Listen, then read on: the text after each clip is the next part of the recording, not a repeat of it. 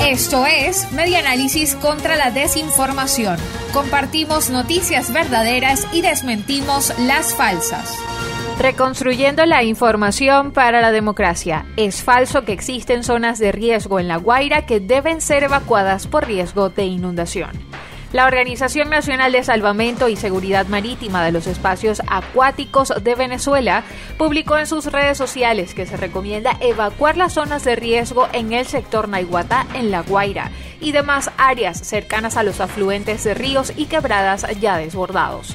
No obstante, el Instituto Nacional de Meteorología e Hidrología, INAME, desmintió la información aclaró que no se ha recomendado la evacuación de la población en los estados Aragua, Carabobo, Distrito Capital o alguna otra zona de la región centro-norte costera, según la verificación de El Diario.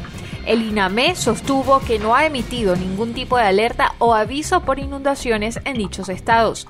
El 28 de agosto, fecha en que se publicó la noticia falsa, el INAME emitió una alerta hidrológica para los estados Apure, Guárico, Amazonas, Bolívar, Yaracuy, Zulia, Mérida y Anzuategui informó que en estas zonas podrían predominar niveles elevados de los ríos, por lo que las personas debían informarse y estar preparadas en caso de una amenaza inminente.